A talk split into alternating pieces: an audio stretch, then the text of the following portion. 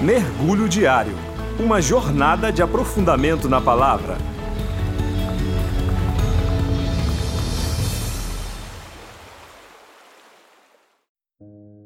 Olá, eu sou Emanuel e juntos vamos mergulhar hoje na Epístola de Hebreus, capítulo 1, verso do 1 ao 4, que diz: Há muito tempo Deus falou muitas vezes e de várias formas aos nossos antepassados por meio dos profetas mas nesses últimos dias falou-nos por meio do Filho, a quem constituiu o herdeiro de todas as coisas e por meio de quem fez o universo. O Filho é o resplendor da glória de Deus e a expressão exata do seu ser, sustentando todas as coisas por sua palavra poderosa. Depois de ter realizado a purificação dos pecados, ele se assentou à direita da majestade nas alturas, tornando-se tão superior aos anjos quanto o nome que herdou é superior ao deles. Estamos começando agora um mergulho numa epístola que tem por particularidade atestar verdades indiscutíveis sobre a pessoa de Jesus Cristo e seu ofício. Dentre muitas questões que envolvem a epístola de Hebreus, uma delas é sobre sua autoria. Desde os tempos mais antigos se discute sobre quem a escreveu. Há quem pense que seu autor foi Paulo, outros Lucas, outros Barnabé. O que temos por mais certo foi o que Orígenes disse. Quem escreveu esta epístola, só Deus sabe. Na introdução do capítulo, o autor demonstra conhecimento dos escritos sagrados ao dizer que Deus falou por muitas vezes e de várias formas aos nossos antepassados por meio dos profetas, mas agora fala a nós através do seu filho. Nossa condição atual é infinitamente melhor que a dos que ouviram a voz dos profetas. Todos que estão sob a condição de profeta se põem inferiores ao filho.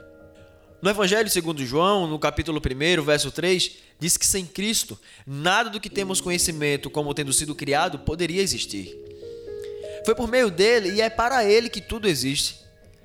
Temos aqui a prova da sua eternidade, pelo que naturalmente ele deveria existir antes que o mundo fosse criado por ele. Quando Jesus assume a nossa natureza humana, ele recebe esse título de herdeiro a fim de restaurar em nosso favor o que fora perdido em Adão. Deus o tinha estabelecido como filho, para que assim fosse o herdeiro de todas as coisas, mas, através do pecado, Adão criou para si e para a posteridade um abismo com Deus. Nós não temos nada que reivindicar diante de Deus. A intenção do autor é de que lembremos de que sem Cristo estamos destituídos de todas as coisas, conforme Romanos 3, 23. Todas as riquezas destinadas a nós só nos é possível receber se Cristo nos receber em sua comunhão. A afirmação de que Jesus é o resplendor da glória de Deus e a expressão exata do seu ser tem referência direta com o seu ser divino e com a parte de nossa natureza. A unidade dessa essência exige que o próprio ser de Deus pertença tanto ao Filho quanto ao Pai. Em outras palavras, o que chamamos na teologia de união hipostática significa que o DNA é o mesmo. O que não impede de forma alguma que cada um tenha suas próprias peculiaridades. Eu creio que você já deve ter se perguntado ou ouvido de alguém a seguinte pergunta: Você já viu Deus? Ou talvez ter ouvido de alguém uma possível descrição de como ele é. Ou melhor, de como ele acha que é. Saiba que esse texto está nos garantindo que Deus não nos é revelado de outra maneira senão em Cristo.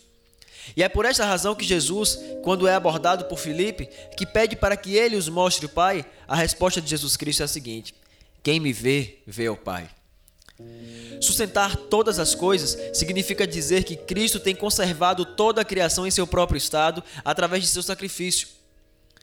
Por mais animais que se imolassem, os sacerdotes nunca poderiam perdoar pecados, pois esse poder vinha de uma outra fonte. Vemos aqui uma nítida diferença entre Cristo e os sacerdotes, pois que somente em Cristo está tanto o valor quanto o poder da purificação de pecados. E por ter sido pleno e completo o seu sacrifício, Jesus está agora assentado no alto e sublime trono, reinando glorioso sobre todos nas alturas. Pois não foi dado a nós um socorro paliativo, uma salvação temporária, por um tempo qualquer. Foi consumado, está feito, a eternidade nos é garantida em Jesus. E não satisfeito em promover Cristo acima dos profetas que o antecederam, o escritor no verso 4 eleva sua glória comparada com a dos anjos. Por um tempo, era comum encontrar uma crença entre os judeus de que a lei fora dada por meio de anjos, dada a menção que se faz deles nas Escrituras. A primeira coisa que ele fala nesse texto é que seu nome, o nome de Jesus Cristo, é muito superior ao dos anjos, visto que ele é chamado Filho de Deus.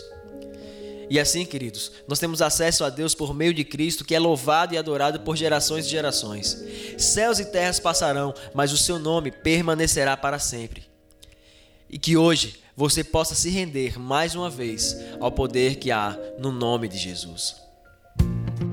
Você acabou de ouvir o devocional Mergulho Diário. Torne-se um parceiro para que este projeto tenha vida longa. Saiba mais em igrejario.org.